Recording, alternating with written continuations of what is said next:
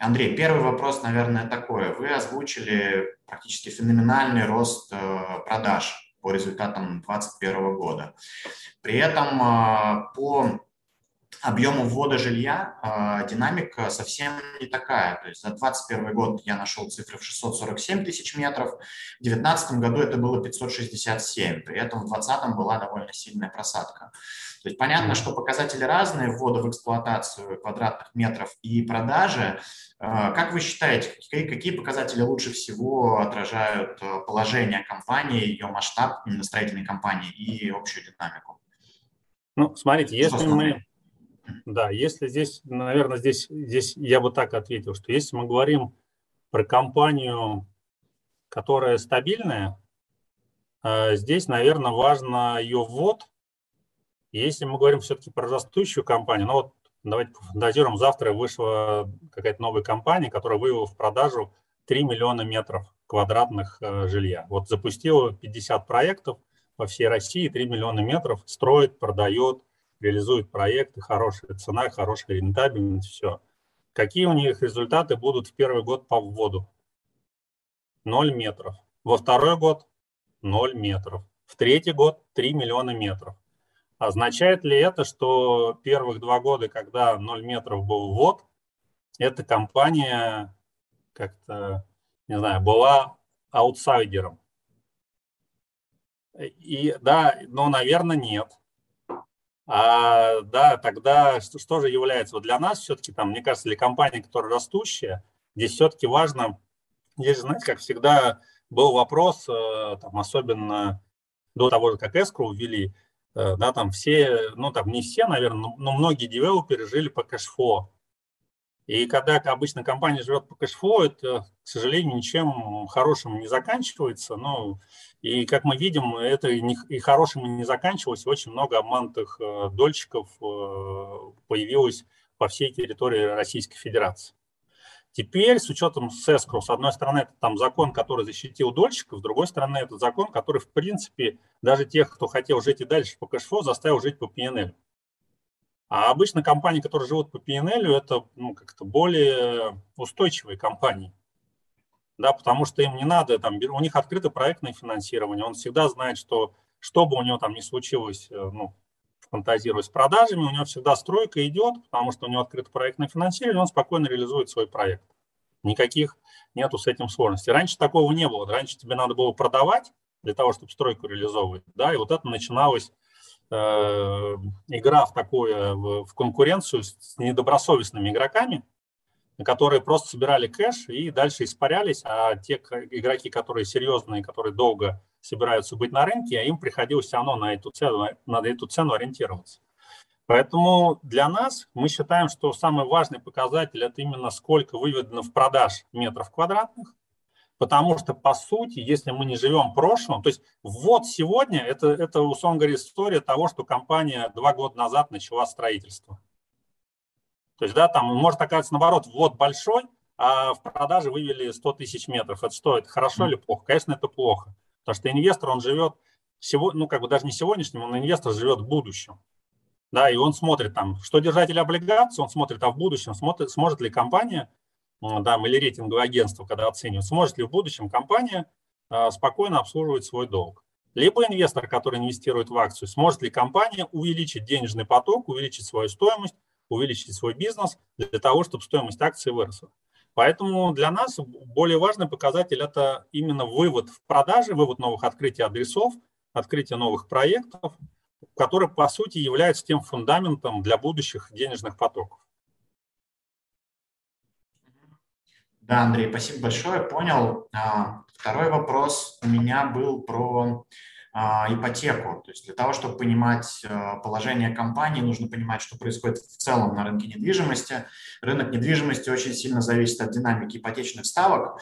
А, и здесь э, я вижу некий парадокс, потому что в прошлом году ЦБ активно повышал учетную ставку, банки также повышали ставки, но средняя ставка по ипотеке, а, вот цифры, которые я нашел, а, находилась в прошлом году на уровне 7,65%. Соответственно, два вопроса. С чем, как вы думаете, связан, связан все-таки очень низкий средний уровень ипотечных ставок? Может быть, это субсидии застройщиков или какие-то другие причины неочевидные? А, и как вы видите будущую динамику ипотечных ставок? Ну, смотрите, у нас ипотечных, у нас по сути рынок двух ипотечных ставок есть. Первая ипотечная ставка – это вторичка, и первая ипотечная ставка это, – это первичка. А, в чем разница? Разница в том, что там, когда у тебя есть первичка, у тебя есть, с одной стороны, такой финансовый партнер, банк, который тебе открыл проектное финансирование, и он в том числе, ну, в хорошем смысле заинтересован, чтобы твой проект э, был, ну, понятно, первый его интересует, чтобы он был своевременный, второй, конечно, его интересует, чтобы он был э, финансово устойчивый, чтобы, опять же, компания дальше могла развиваться, и, и, и у банка был, опять же, новый бизнес, да, такая хорошая синергия. И когда мы говорим про ипотеки на первичном рынке, то, конечно, допустим, у нас есть специальные программы, да, у нас, допустим, в первом полугодии была специальная программа 2.99.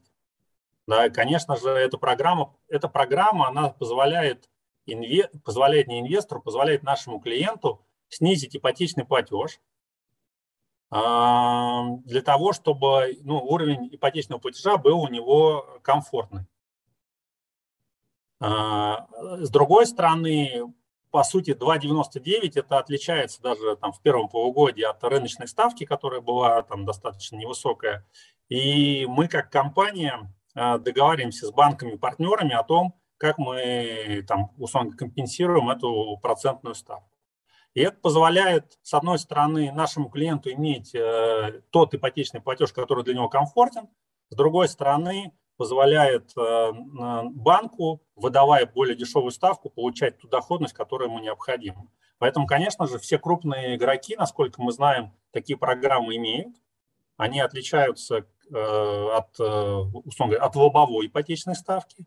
И это, в принципе, позволяет там, нашим клиентам, то есть это два фактора, нашим клиентам ипотечный платеж, и, в принципе, это так, в хорошем смысле увеличивает там, воронку продаж, когда люди видят, что ипотека вот такая, там, 5,99, сейчас у нас, да, программа, допустим, работает, то, конечно, люди с удовольствием идут в эту, в эту программу, потому что, когда они смотрят, что там банки повышают уже ставки больше 10%, и если он идет на вторичку, то у него, конечно, нигде, никаких 5,99 быть не может, и он, соответственно, больше обращается фокус на, на первичный рынок. Да, и как раз в 2021 году произошел такой переломный момент, когда первичка впервые стала стоить э, дороже, чем вторичка, а, в том числе связанные с ипотекой. А вторая вещь, э, у людей происходит понимание, что э, там дом, который построен сейчас, отличается, ну даже дом, район, квартал, отличается от дома, района, квартала, который был построен, ну даже 10 лет назад, не говоря уже про 15 и 20 ну, начиная там продуктовых решений, да, начиная там двор без машин, подъезды без ступенек, да, то есть те вещи, которые там ты, когда пока этого не увидишь, не соприкоснешься, ты считаешь, ну, у тебя там хороший двор, хорошая, э, хорошая, ну, как хороший двор, хороший подъезд. Но когда ты увидишь новый продукт, ты понимаешь, что уже там мир ушел вперед, да, у тебя там, не знаю, еще кнопочный телефон, а уже появились какие-то другие телефоны.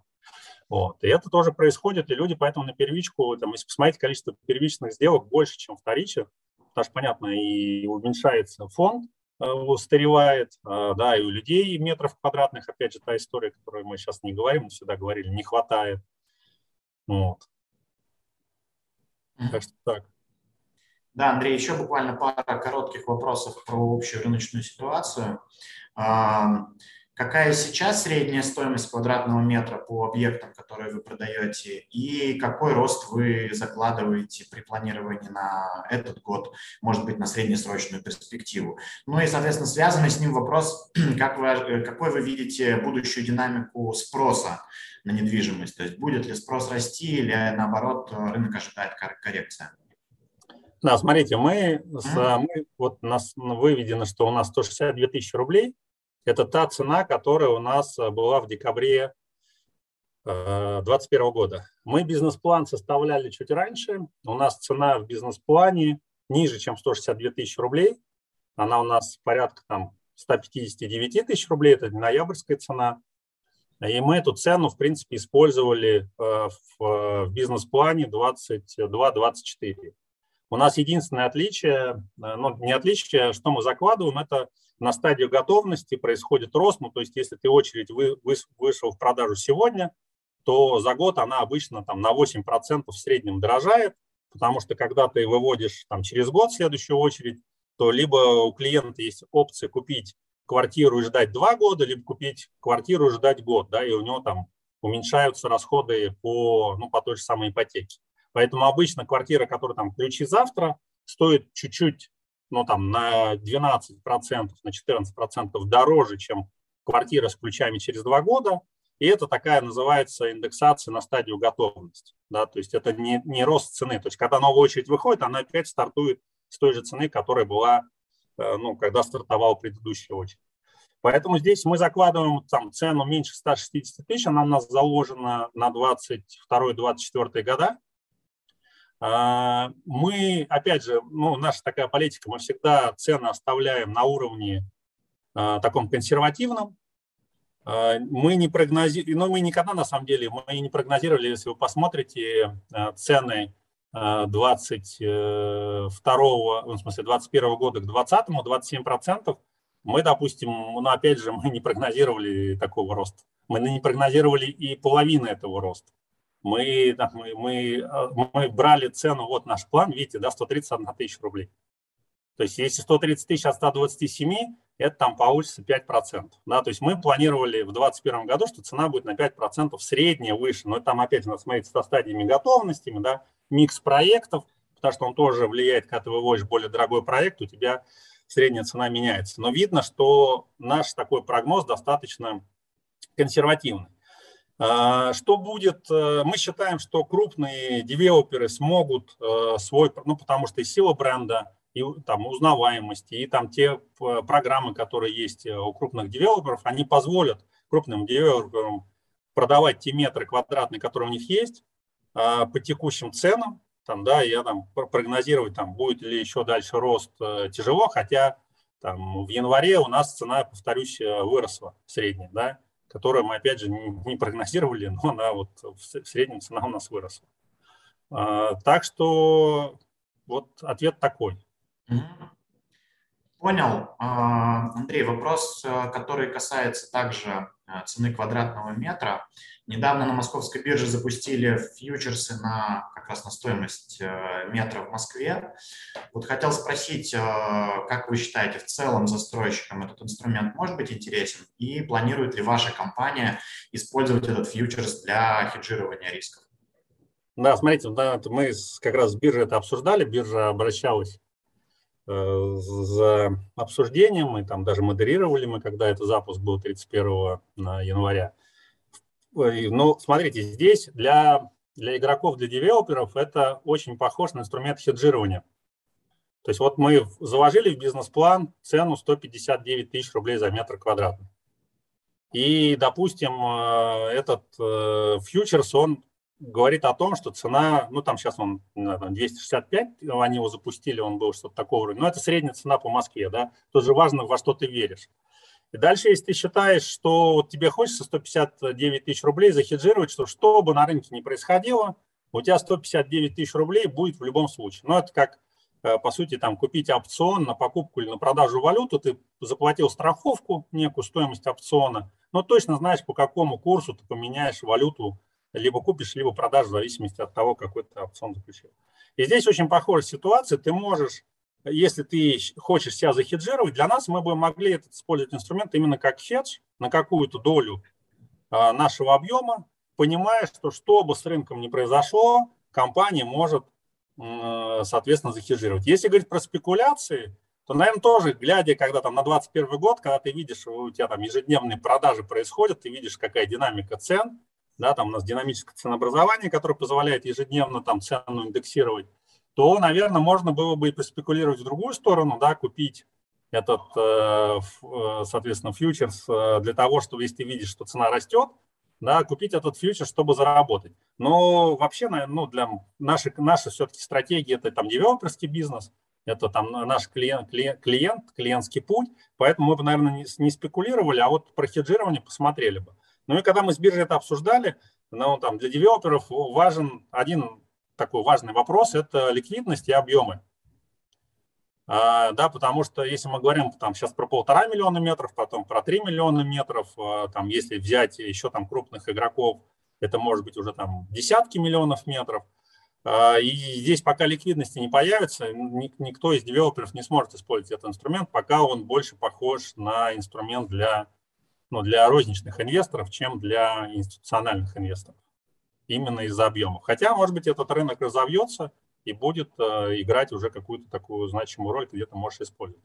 Но пока, допустим, там 100 тысяч метров, ну, то есть объем на 100 тысяч метров, ты сразу рынок, э, ну, там, по, по сути, будет как манипуляция на рынке, если ты там 100 тысяч метров решишь купить или продать. Угу. Да, услышал.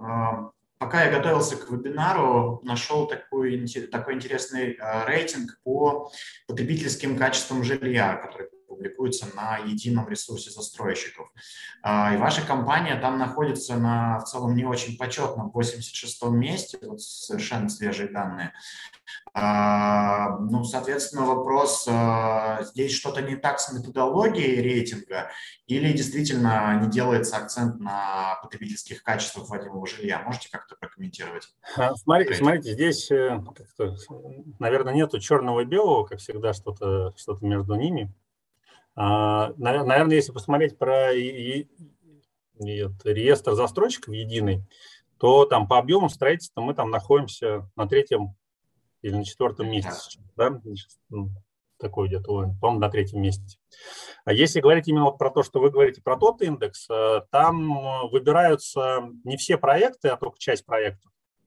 И действительно, там для, что важно для нашего, ну, мы это видим, по, у нас там есть и платформа вместе.ру, где у нас могут наши клиенты оставлять свои предложения, жалобы, что им не нравится. Но и мы постоянно меряем NPS, удовлетворенность наших клиентов жизнью э, в наших э, ЖК.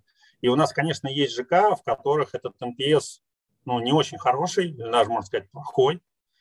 И связано номер один фактор в этих, в этих ЖК, почему этот NPS э, плохой, это э, транспортная доступность. То есть это, в принципе, тот э, показатель, на который мы там, влияние оказать не можем, потому что либо, либо там дорога находится на реконструкции, допустим, как пример, у нас есть проект пригород Лесное, где достаточно неширокая дорога, которую реконструировать будут и закончат ее только в 2023 году по прогнозу. И понятно, люди, когда тратят очень много времени на логистику, они, конечно, ну, от этого не удовлетворены или даже там расстроены. Да? И вот, это, вот этот фактор, если вы посмотрите, там из наших 35 комплексов вот в этой оценке всего, ну, всего в кавычках, конечно, тоже много Пять, пять, пять проектов э, вот так оценены достаточно негативно. И здесь именно вот э, основной фактор – это логистика, которую там, мы там, с одной стороны там, работаем с тем, чтобы люди не парковали машины неправильно, не в положенных местах, потому что тоже, когда люди паркуют в неправильных местах, люди не могут выехать со дворов, да, ну, с парковок, и опять же тратится время у людей но вот я не могу там вовремя выехать, вовремя попасть, и, понятно, у людей недовольство от этого складывается. Здесь мы, мы знаем об этих э, таких э, ну, насущных, больных темах.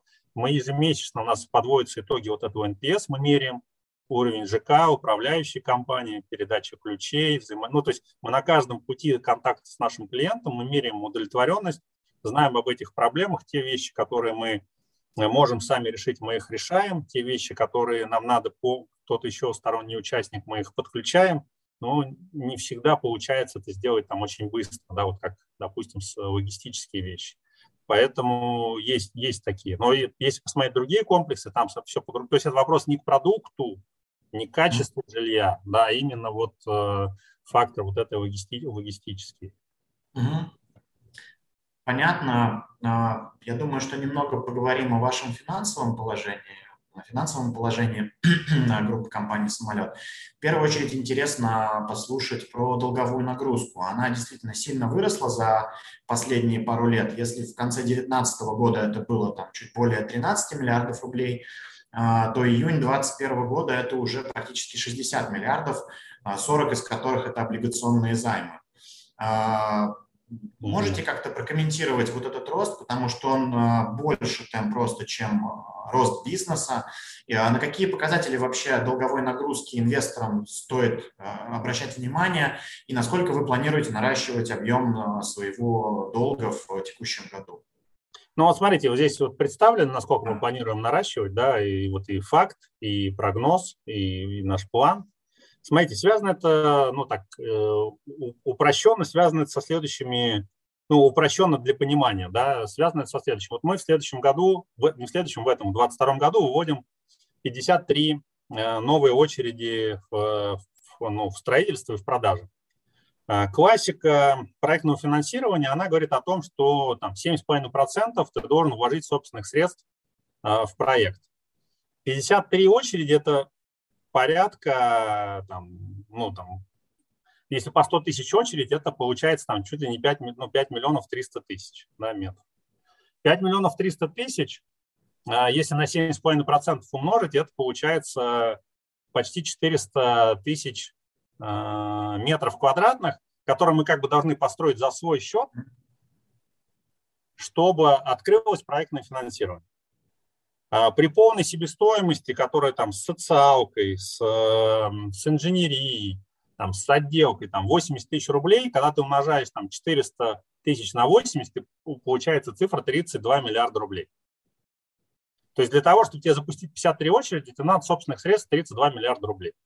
Вот математика достаточно такая простая. Понятно, у нас происходит раскрытие проектного финансирования, как я уже сказал, 20 миллиардов, но у нас также происходит и приобретение новых площадок, новый запуск новых бизнесов. Если посмотреть на диаграмму, где мы на что мы планируем потратить наши средства, да, Соответственно, есть не какой-то, опять же, ну, это мы будем делать из собственных средств, есть э, э, по году у нас какие-то погашения, выплата процентов, то есть в совокупности тебе просто, чтобы бизнес, вот этот вот э, объем метров, который мы планируем выводить, он э, также рос такой же скоростью, тебе просто надо собственных средств достаточно много инвестировать. Ну, потому что рост 100% э, в метрах квадратных э, из года в год требует вот таких, вот таких приличных инвестиций. Поэтому здесь вот ответ такой, что планируем расти, долг показали вот на предыдущем слайде. В принципе, у нас эта презентация у нас будет выложена на сайте, всегда можно будет ее посмотреть, но и, в принципе, у нас записи есть, да, всегда все могут цифры э, коллеги посмотреть, задать какие-то вопросы, ответим. Но вот планируем так. Если говорить про соотношение долг и беда, мы для себя видим цифру не выше двух, это если мы говорим про корпоративный долг, а вообще, если мы говорим про э, общий долг, ну, мы видим, что у нас, да, мы видим, что у нас э, вот цифры пока вот такие, с учетом остаток, остатков на escrow. Ну, а если мы будем смотреть на левый график, то это не больше двух, чтобы у нас было. Что, в принципе, у нас по 2022 году мы ожидаем 65 миллиардов ебеды, да, но и видно, что корпоративный долг 80, ну, точно это будет меньше полутора. А если еще вот этот про те 70,5 миллиардов, о котором мы вначале говорили, за счет роста цены прилетит, то это вообще там цифра будет стремиться там 1 на 1, 1 на 2. Угу. Понятно. А, вижу, что и участники вебинара тоже спрашивают. У меня тоже такой вопрос был. А, про параметры выпуска вы рассказали в презентации. А, вопрос касается момента, да, в который вы выходите на рынок. Явно он не самый лучший, ставки существенно выросли инвесторы нервничают. Э, для чего в моменте именно нужны деньги? Почему вы выбрали именно там, Смотрите, здесь, да, да. Мы как раз этот вопрос обсуждали с нашими организаторами, и тоже э, ну, коллеги говорили о том, что вот рынок непонятный, сложный. Mm-hmm. Ну, и, ну и мой был вопрос достаточно такой простой, когда рынок будет понятный, несложный и как-то позитивный. И, честно говоря, никто ответа, никто ответа дать не мог. А, вот, поэтому, если, опять же, да, если мы исходим из того, что по той риторике, которая там говорит ЦБ, что там сейчас будет повышение на 100 базисных пунктов, и, в принципе, эти 100 базисных пунктов уже заложены там в суверены, да, мы, соответственно, понятно, всегда торгуем, ну, как бы все эмитенты, да, от суверенов, там, да, сколько-то добавляют базисных пунктов для того, чтобы это было интересно инвесторам. То есть нет ответа, когда будет то правильное время. Более того, может оказаться, что как это правильное время, ну, оно может наступить через год, через два, а нам надо развиваться, та программа развить. То есть, если бы сказали там месяц, два, три, будет все хорошо, там, не знаю, ставка будет, не знаю, на, ну, там, не знаю, на 50 базисных пунктов ниже. Это одна история. Но никто не говорит, что она будет через месяц, два, три на 50 базисных пунктов ниже. Некоторые говорят даже, что она через месяц, два, три может быть на 25 выше базисных пунктов. И точно там никто не говорит, что там к концу года там, на 100 базисных пунктов будет ниже. То есть, по сути, мы уже оказались в новой реальности, которая уже произошла. Да, то есть уже она, она уже случилась. Но когда ты живешь в новой реальности, э, там, пытаться, не знаю, там, цепляться за старое и говорить, ой, а помните, как вчера-то это раки были вот такие, э, там, по 5 рублей, а сегодня вот такие по 3. Ну, мы же в сегодняшнем дне живем и смотрим в будущее, да. Никто не может сказать, что завтра будет ставка ниже, даже не, не, не может, не, не хочет, не знаю, боится. И, наверное, мы здесь исходим из того, что это новая реальность, в которой мы дальше будем продолжать жить. У нас есть наша программа, наша, опять же, да, если там сейчас э, ипотечные ставки под 10%, э, суверены там торгуются трехлетние, там 9,5, 9,4, 9,6, то понятно, что вот это новая реальность, в которой мы оказались. И можно от нее отмахиваться, можно говорить, что неправильное время, но правильное время, оно как-то не, как, как, какая там пословица, нету правильных времен, вот, в которые надо жить. Вот э, как-то здесь очень похоже на это. У нас есть программа, нам надо ее выполнять, показывать рост, показывать рентабельность. Мы понимаем, как это все делать. Э, целевка у нас понятна, на что мы собираемся использовать денежные средства. Поэтому здесь э, спокойно идем, ну, живем там, где мы находимся. Угу. А, кстати, в конце января рейтинговое агентство Акро повысило прогноз по вашему рейтингу до позитивного. А, и аналитики в целом а, комментируют, что и рейтинг в этом году может быть повышен. Можете как-то тоже прокомментировать, рассчитываете ли вы на повышение рейтинга в 2022 году? Ну, мне кажется, любой эмитент на этот вопрос должен ответить, конечно, да. Вот, э, вопрос, э, ну, опять же, глядя, глядя на наши показатели и на наши результаты, это будет не голословное, да, оно будет основано на тех цифрах, которые есть. Понятно, что рейтинговым агентствам хочется иметь не только прогноз, хотя когда они смотрят наши предыдущие модели и факты, они видят, что у нас все сходится, даже перевыполняется, им, им проще, им проще делать, э, ну, пересмотр делать им, конечно, проще, потому что они, глядя на будущее нашу финмодель, также на нее могут спокойно опираться и ее использовать в своих расчетах. Э, поэтому здесь ответ с нашей стороны да. Ну а рейтинговые агентства, конечно, будут смотреть на наши там, отчетности, опять же, на наши результаты операционные, и дальше уже будут пересматривать кредитный рейтинг. Угу. Андрей, у меня еще была пара вопросов про акции. Как я сказал в приветственном слове, за, за прошлый год они показали просто фантастический результат. А, цена акции выросла более чем в 4 раза, то есть это существенно больше, чем вырос российский фондовый рынок в целом, существенно больше, чем выросли акции других строительных компаний. А, с чем вы связываете столь стремительный рост ваших акций по сравнению с конкурентами и рынком equity в целом? Ну, смотрите, если посмотреть на динамику, у нас э, такой стремительный рост нач, начался очень э, в июле месяце, там июль-август, э, да, сентябрь, такой был очень стремительный рост. Э, ну, там несколько факторов сыграл. Первый фактор сыграл, э, что мы показали наши операционные результаты за первые полугодия, это был июль. И как бы рынок, инвесторы осознали, что те прогнозы, которые мы давали в начале года, они уже как это, осуществились и ну, перевыполнены. Это пошла первая волна. Вторая волна, э, когда мы выпустили свою отчетность по МСФО, и люди еще увидели, что и аудиторы это все подтвердили, все те цифры, которые мы там показывали как операционные наши результаты. А третья волна появилась в сентябре месяце, когда нас э, стали включать за счет э, там, и объемов торгов, и за счет капитализации, нас стали включать в разные индексы. Э, и тогда стали заходить в том числе индексные фонды в наши акции. И таким образом вот получилось три волны, которые произошли. Если там смотреть на эту историю, то там, на наш, опять же, там прогноз на 2022 год, Наверное, все тоже будут инвесторы ждать, когда мы покажем результаты а, первого полугодия, для того, чтобы еще раз убедиться в том, что та, ну, там, та цена, там, если смотреть по цене 2021 года, да, там, P на E, то у нас, конечно, там цена достаточно высокая. Но если ты уже смотришь P на E 2022 года, то цена уже нормальная, а если P на E 23, то она дешевая. Да, и вопрос, инвесторы же всегда верят в некое будущее, то есть тебя оценивают, исходя из, из веры но вера должна быть подкреплена какими-то фактами.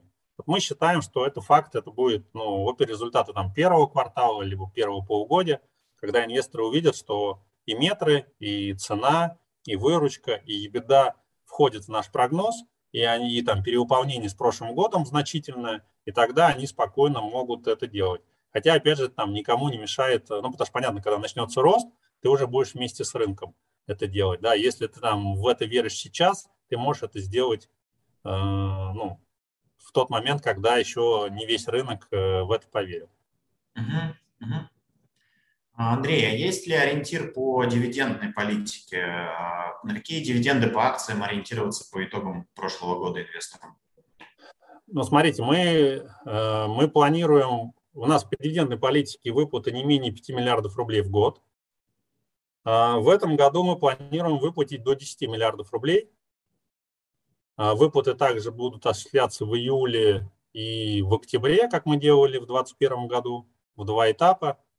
А, ориентир у нас вот такой 10 миллиардов рублей. Угу. Есть ли в планах, э, может быть, на этот год SPO э, акций? Сейчас free float э, примерно 10%. Планируете ли вы продавать на рынок еще? Да, здесь как раз вот по, по float есть у нас вопрос. Мы сейчас как раз mm с московской биржи это обсуждаем. Что, ну, мы считаем, что у нас фрифлоут выше, чем 10%. Да, поэтому я думаю, что в ближайшее время мы это все там раскроем, анонсируем, и у нас будет больше. Смотрите, здесь по SPO в 2022 году мы точно его делать не будем. Почему не будем? Потому что, как нам кажется, надо как минимум выходить уже с фактом 2022 года, если мы делаем, говорим про большую сделку, про, в том числе там, про большие фонды, не только российские, иностранные, они, конечно же, опять же, так, так как нас не очень хорошо знают, ну, нас как компанию, хотя мы с ними там встречаемся, проводим нон-дил э, встречи, э, но все равно у них достаточно такое ну, неглубокое понимание нашего бизнеса. И, конечно, когда мы ну, будем встречаться, вот как мы с нашими инвесторами начинали встречаться и рассказывали, что мы будем расти по два раза в год нам там, ну, так, э, не говорили в глаза, но видно было, что люди думали, о, какие-то фантазеры пришли, тут что-то рассказывают. Да, в девелоперском бизнесе расти в два раза в год, ну, там, я повторюсь, IT-компании не растут э, в два раза в год, когда уже с большого объема, да, когда все-таки там миллиарды долларов начинают быть. Вот. А, и здесь мы видим, что очень важно для таких, для иностранных фондов как раз э, показать результат 2022 года, и уже на основании 2022 года уже начинать э, какие-то встречи, тестировать рынок, смотреть 23 год, может быть, по результатам 23 года надо будет делать. Потому что у нас, понимаете, у нас кроме core бизнеса, который у нас он был там основной, у нас вот появилась, допустим, ну, она у нас давно была, но мы сейчас отдельно выделили платформу вместе.ру. И задача у этой платформы – это собрать э, не только жителей наших районов себе в платформу, это вообще задача собрать вообще там, максимальное количество клиентов в нашу платформу, всех жителей многоквартирных домов, чтобы люди могли там, а, общаться между собой, б, э, там, не знаю, там, э, кто-то договорился посидеть с детьми из соседнего подъезда или соседнего дома, к тебе пришел, ты знаешь этого соседа, ну, или там соседку или кого-то, да, кто тебе может помочь. Ты там в наших жилищных комплексах можешь э, записаться в парикмахерскую через это приложение, ну, то есть, да, там э, Dark Kitchen у тебя тоже, ты можешь через это приложение у тебя, но, то есть, по сути, сделать такой, ну, такое, может быть, модное слово, там, некий суперап, который позволяет жильцу, ну, жителю квартиры решать все свои насущные проблемы, связанные с, э, с его бытовой жизнью, да, там вызвать сантехника, э, погулять с собачкой, там, не знаю, записаться в парикмахерскую, пригласить няню посидеть. Ну, те вещи, которые у тебя вот связаны с такими бытовыми твоими вопросами. Вот. И, и здесь важно, важно, чтобы, опять же, для, вот для там, ну, не только для иностранных, а для российских инвесторов, когда у тебя есть вот такое вот огромное количество клиентов, оно уже монетизируется совсем по-другому, не через ебеду или не, не только через ебеду, а уже через это количество клиентов, которые у тебя есть. Поэтому это нам надо, требуется время, там, 22 год точно, а еще, может быть, и 23 год для того, чтобы это правильно сделать, масштабировать, расширить, собрать всех клиентов, и можно будет показывать это инвесторам как уже и дополнительный бизнес, который вот э, делается в рамках самолета. Угу. Уже несколько раз э, в разговоре проскочило сравнение с IT-компанией, когда мы говорили про темпы роста, когда мы говорили про ПНЕ. Э, можете немного подробнее рассказать про платформу по вторичной недвижимости «Самолет Плюс»? В вашем релизе по операционным итогам года я нашел, что продажи вторичной недвижимости по всей России через эту платформу составили аж 96 миллиардов рублей. При этом ранее ее запуск анонсировался на 2022 год. Вот расскажите про модель бизнеса, модель монетизации, чем эта платформа отличается от, не знаю, Циана, Авито и других агрегаторов.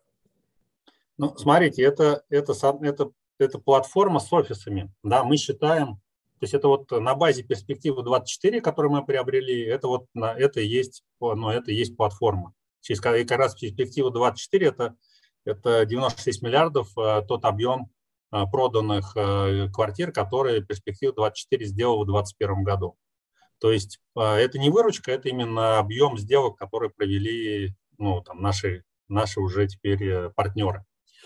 А, и здесь что важно? Здесь вот про то, что мы уже про это немножко говорили, это вот когда клиент приходит в офис, да, то он сможет э, в офисе продаж получить не только ну, купить квартиру, проверить документы, но получить хорошую ипотеку, в эту ипотеку получить кухню, в эту ипотеку получить ремонт, в эту ипотеку получить мебель, да, потому что вы сейчас можете, покупая квартиру, допустим, у нас, выбрать себе мебель и заехать э, в квартиру уже с мебелью, не то что с кухней, с кухней это еще из прошлого года, а сейчас вы можете и с мебелью заехать, э, и с лампами настольными, да, вы можете заехать, там, с кроватью, с диваном. То есть у вас такой, вы заехали и можете остаться жить. Более того, мы вам можем даже и, и делать мувинг, да, перевести вас из вашей старой квартиры в вашу новую квартиру, и в день получения ключей вы можете там и остаться, а вот, если захотите э, переехать в этот день. А, поэтому здесь вот, вот на этой, на основе вот этой нашей платформы мы планируем и расширять количество городов присутствия. То есть очень важно, все равно мы считаем, что клиент очень важно, ну, то есть у него должна быть опция и онлайн общения, конечно, сделать сделку, если он хочет, и мы ему такую услугу предоставляем. И, соответственно, чтобы он, у него была возможность это сделать и офлайн. Потому что все равно там регион к региону отличается. Есть люди, у которых там и времени есть побольше, они готовы поговорить, пообщаться – и хотят посмотреть на тех людей, кто им предлагает вообще эту услугу, кто проверяет их документы, там, ну и все, что с этим связано. А дальше, на самом деле, задача этой платформы еще делать и кросс-продажи, да, потому что когда у тебя с клиентом, когда у клиента есть хороший опыт, хороший высокий NPS, то он очень позитивно воспринимает от тебя и другие услуги. Вот, поэтому здесь мы будем добавлять дополнительные услуги, которые там никак не связаны там, с девелопментом, а, да, никак не связаны с продажей, не знаю, там, он пришел квартиру купить, а мы ему э, предложили в том числе ОСАГО, допустим.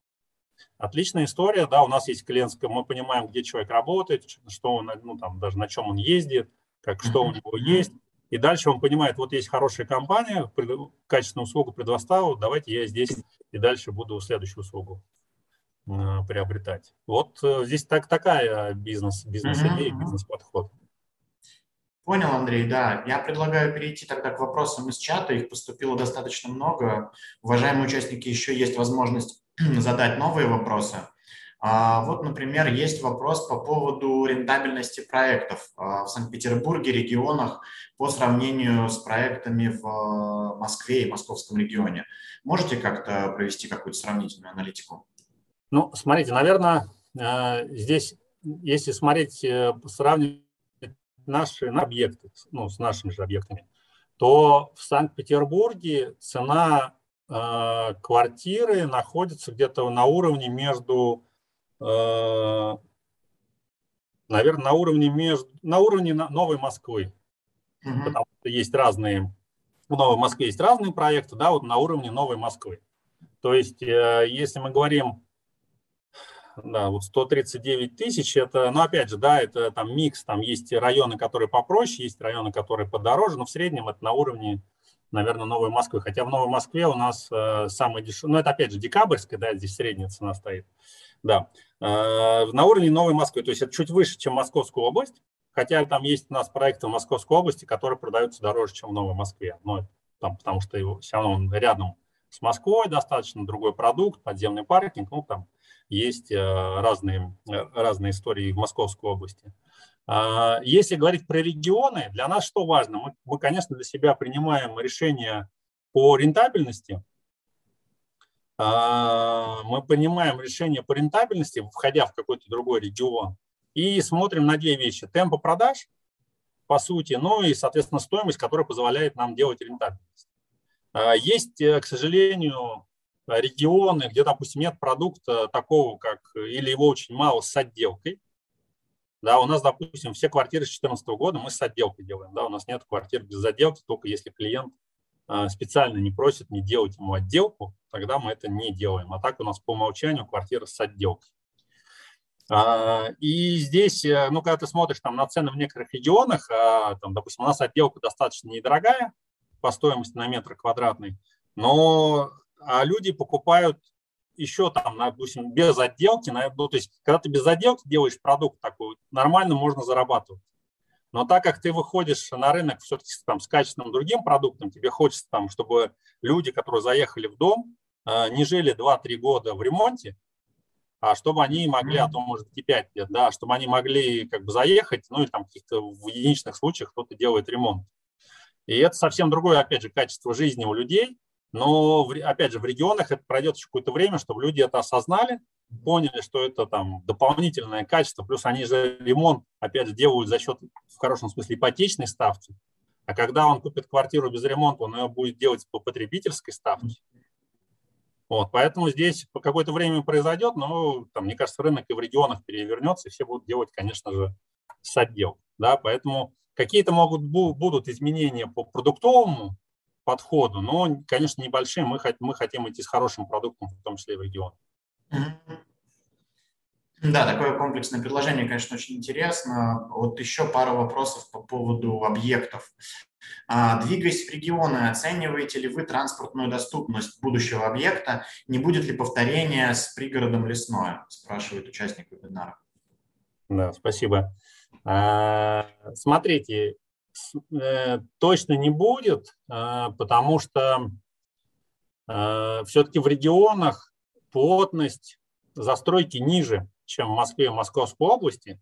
И там есть больше, понятно, в центре городов площадок не так много, но вообще в, городах достаточно большое количество площадок, и в том числе хороших, с логистической точки зрения, да, и мы там, если вы посмотрите, там там, пригород лесной – это там, один из наших там, из первых проектов, которые мы запускали очень давно. Э, да, то сейчас, если там посмотреть последний проект, у нас нет таких э, сложностей и проблем э, ну, с, с логистикой. Конечно, мы это учитываем, да, понимая, что, опять же, здесь, знаете, здесь двойная вещь. Когда ты строишь один дом, допустим, то ты можешь все равно, что тебе быть э, с логистикой. Почему? Потому что ты построил его, и тебе дальше все равно, как там люди живут, и что они делают. А когда ты строишь комплексное развитие территории, если вдруг ты делаешь какой-то некачественный продукт или людям некачественное жилье предоставляешь, то это очень сильно давит на твои будущие продажи. На, допустим, в пригород лесному у нас достаточно большой проект. Нам важно, чтобы наши, ну, наши клиенты, наши жители были удовлетворены. Мы, конечно, приложим все усилия, чтобы поправить эту ситуацию. И люди могли, ну, NPS там вырос, э, чтобы он стал ну, удовлетворял уровень жизни вот по логистике тоже э, наших жителей обязательно. Потому что мы там еще планируем развивать дальше этот проект. Угу. Еще вопрос из чата по поводу элитной жилой недвижимости. В прошлом году появилась новость о том, что вы планируете выйти на этот рынок. Действительно ли это так? Какие планы в этом направлении? Мы, да, мы рассматриваем несколько проектов, и, скорее всего, в этом году в эти проекты... Ну, на сегодняшний момент у нас пока один проект бизнес-класса, который мы запустили в 2020 году. Это Новоданиловская. Uh-huh. Соответственно, если мы говорим, что в этом году мы еще запустим минимум два проекта бизнес-класса, и в одном из этих проектов уже будет не только бизнес-класс, и ну, один из комплексов будет выше, чем бизнес-класс. И, скорее всего, мы еще в этом году запустим еще один проект, э, уже элит. Э, идем в это направление, смотрим, э, ну, смотрим, не бежим, да, в это направление, потому что оно для нас новое, набираем вот практику, да, вот Новоданиловскую, говорю, два года уже строим, понимаем, как строить бизнес-класс. Сейчас начнем еще несколько бизнес-классов. Ну, то есть идем постепенно в этот рынок. Э, есть интересные локации, есть интересные проекты. Смотрим на них и будем их тоже выводить и реализовывать. Угу. Вопрос на достаточно такую модную тему. Э, как ваша компания нацелена на развитие ESG и внедряете ли вы в уже спроектированные не ESG проекты какие-то принципы ответственного бизнеса? Да, смотрите, мы провели аудит э, за 2021 год э, нашей, ну, там, всех, всех показателей, которые входят в ESG. У нас как раз вот здесь на звонке с нами Лера Кунгурцева, которая как раз отвечает за ESG-повестку нашей компании. Выявили, выявили те зоны развития, ну, там, наверное, там, все зоны развития, которые нам необходимо делать. Сейчас а у нас есть план по тому, какие у нас, что попадет в первую волну, что во вторую, что в третью. Понятно, что часть вещей у нас уже э, ну, там, реализовывается исторически, потому что, ну, когда ты там, ну, мы там, опять же, комплекс э, развития территории мы всегда строим с детскими садами, со школами, то есть мы, там, не знаю, с, с, сейчас и с парками, и с бульварами, да, это, то есть, условно говоря, среда среда для людей, мы создаем среду для людей, где им там комфортно и экологично, да, и это не нужно, не, не, требует много времени для того, чтобы там, ребенок попал в садик или в детскую школу, и это еще, чтобы было еще все безопасно. А если мы говорим про там environment, это такая более э, тяжелая вещь. А здесь мы, опять же, исторически в какой-то момент осознали, что э, нормативы, которые есть там советские нормативы там, к тому же электричеству, водоснабжению, они ну, немножко избыточны, потому что они там с 80 какого-то года существуют. Э, в тот момент еще, конечно, никаких не было ни LED-ламп, э, ни не было у людей счетчиков на воду, э, не было, ну, то есть люди платили не по счетчикам, а люди платили, да, по сути, там, в месяц какую-то плату. Сейчас все это есть, Сейчас э, все это есть, и люди уже начинают считать свои деньги, и мы видим, что просто, допустим, расход воды на, там, на семью, на квартиру, он значительно меньше, чем у тебя расход э, ну, по нормативу, советскому вот этому нормативу. Mm-hmm. И, допустим, есть такая практика, когда ты можешь, э, когда ты проект делаешь, ты можешь защитить по фактическим уже показателям проект, и тебе, допустим, не надо, ну, там, ну, там, трубу тащить там 800 диаметром, ты можешь там трубу тащить 600 диаметром для воды, или электричество тебе надо подстанцию строить не на 20 мегаватт, а достаточно 15 мегаватт, чтобы людей обеспечить, ну, также там по второй категории бесперебойности, да, чтобы люди бесперебойно снабжались, но тебе не нужно, то есть ты начинаешь через, ну, у нас немножко это в хорошем смысле, нас эта экономика к этому подталкивает, да, потому что это в том числе и экономические показатели улучшаются проекта но в то же время это и оказывает позитивное влияние на, на среду, потому что ты не закладываешь избыточные мощности никуда, да, вот как пример. Поэтому вопрос на 22 год как раз это вопрос э, у нас в повестке, у нас есть комитет э, при совете директоров по ESG, где мы регулярно смотрим наш план, график, что мы делаем, когда мы делаем то, что делает. И это такая вещь, э, мы понимаем, что там, это новая реальность, для нас это, мы не, не собираемся там, это делать для галочки, мы собираем делать это, как это в новой, опять же, в новой реальности находимся. Особенно это на повестке стоит у всех иностранных фондов, иностранных инвесторов. Ну и обычно, как практика показывает, через какое-то время это и в России очень приживается, какие-то такие практики хорошие. Поэтому мы это начинаем mm-hmm. тоже активно делать и внедрять. Mm-hmm. Андрей, вижу пару вопросов про перспективы выхода на рынок ИЖС. А, вот один вопрос э, просто про проекты, которые вы планируете выводить в продажу. Второй еще с, э, с детализацией по регионам. Можете немножко прокомментировать ваши планы по ИЖС? Да, смотрите, ну первое – это Московская область. Угу. Мы в этом году уже выведем точно один проект, может быть, даже два в Московской области. А, дальше ну, смотрим разные регионы, Краснодарский край и, и, и там еще один регион. Ну, так вот посмотрели, пока не остановились на нем. А, поэтому будем точно... У нас есть такое отдельное направление, возглавляет его Игорь Евтушевский, который долгое время был генеральным директором самолета. И, соответственно, мы в это направление идем, верим в этот э, проект. Причем сейчас изменилось законодательство, если у тебя есть э, там, полная проектная документация на весь этот ну, поселок, назовем это так, да, или там жилищное строительство, но там оно будет микс, там на самом деле будут и таунхаусы, там будут э, низкоэтажка, там будут отдельно стоящие коттеджи, потому что невозможно продавать там сотни или тысячи штук э, в ИЖС без э, ну, микса такого продукта. Либо это будет какой-то маленький поселок, а если мы говорим про достаточно большой поселок, где тебе и заработок есть, и все, э, то это нужно, конечно, там сотни-сотни продавать домов в год. И здесь что важно, здесь если у тебя есть полная проектная документация на весь, на весь этот поселок, то ты можешь использовать, по сути, такой же механизм, как по ИЖС, по ПЖС, как многоквартирным домам. Ты можешь открыть проектное финансирование э, в банке, и банк будет выдавать ипотеку под этот проект твой. То есть, по сути, мы предлагаем нашим клиентам, то есть, допустим, у человека есть квартира, но у него нету э, там дачи, нету у него загородного жилья. Сейчас, чтобы человеку его купить, ему надо накопить всю эту сумму, либо брать э, какой-то потребительский кредит на эту сумму мы ему предложим услугу, когда он возьмет ипотечный кредит и будет уже иметь свое загородное жилье, платя и по ипотечному, ипотечный платеж. То есть вот история по объему, она без ипотечного платежа, без ипотеки не работает. То есть ты можешь делать поселок хороший, но тебе очень важно, чтобы у тебя была большая воронка продаж. Поэтому uh-huh. в Московскую область выходим в этом году. Uh-huh. Uh-huh.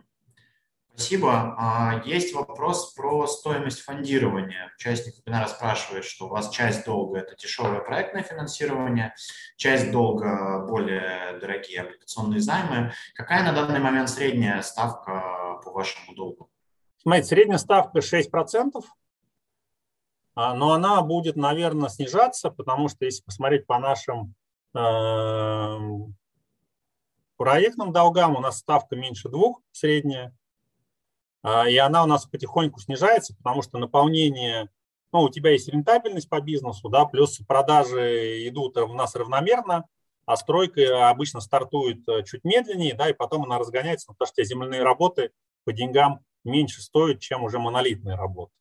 Или там, наоборот, потом уже какая-то идет прокладка коммуникации, она стоит э, чуть дешевле, чем монолитная работа, у тебя немножко неравномерно идет э, как бы нарастание себестоимости и размер проектного финансирования. Поэтому у нас будет происходить снижение по проектному долгу, потому, несмотря на то, что ключевая ставка растет, потому что как только у тебя 100% покрытия происходит на счете escrow, а у нас нету ни одного проекта, где там меньше там, 130% покрытия, то ты просто начинаешь платить небольшую маржу банку, а ключевая ставка у тебя обнуляется. И, и при покрытии больше 160% у тебя ставка превращается в ноль, а, но она там по факту 0,01, но по сути это ноль, потому что банки не могут тебя кредитовать по нулевой ставке. Ну, это запрещено. Вот, поэтому здесь, несмотря на то, что там время непростое, мы там выпуск сейчас планируем сделать, точно будет он дороже, чем мы делали последний наш выпуск. Несмотря на это, у нас средняя ставка будет снижаться, потому что, опять же, растет размер проектного финансирования, а ставка по нему снижается. И средняя будет э, уменьшаться. Mm-hmm. Спасибо, Андрей. Ну и средняя ставка у нас сейчас, вот если сейчас вот на 31 декабря 5,4% средняя эффективная ставка. Вопрос про ваших, э, вашего среднего, среднего клиента. Мы с вами довольно подробно затронули тему ипотеки. Вот какая доля продаж у вас приходится на ипотечные сделки и как вы вообще видите своего целевого клиента, его годового дохода и, возможно, источника покупки площадей? Тоже вопрос в чате. Ну, смотрите, у нас, э, если говорить про долю ипотечных клиентов, вот 2018 год у нас составил 73%, 2019 год 70%, 2020 год 73%, и 2021 год 79%. Mm-hmm.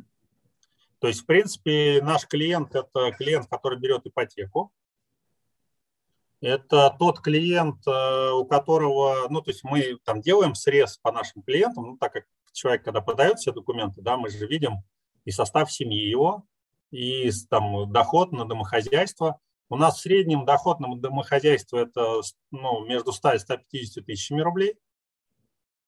А дальше, если вот мы смотрим там, на нашу среднюю квартиру, у нас средняя квартира это 42 метра, а если мы говорим средняя цена 160 тысяч, то можно посчитать, что у нас средняя стоимость квартиры 6 миллионов там, 400 тысяч рублей.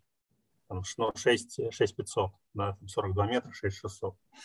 А, вот таким образом, а, вот если мы говорим про некого среднего покупателя, про некую среднюю квартиру, это вот а, такой клиент, это обычно семья, в которой либо есть один ребенок, либо ну, домохозяйство, либо планируют люди завести ребенка, да, там это там между 30 и 35 годами.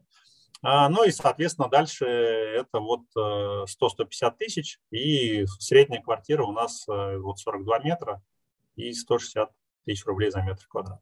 Угу. Услышал, есть еще несколько вопросов по поводу себестоимости строительства. А, вот здесь участник э, вебинара спрашивает по поводу доли импортных материалов и, соответственно, как изменилась стоимость, себестоимость строительства на фоне действительно очень серьезного роста стоимости сырьевых товаров и сырья. Ну, смотрите, у нас импортных материалов не так много, потому что в основном импортные материалы чаще используются там, в бизнесе и в элите.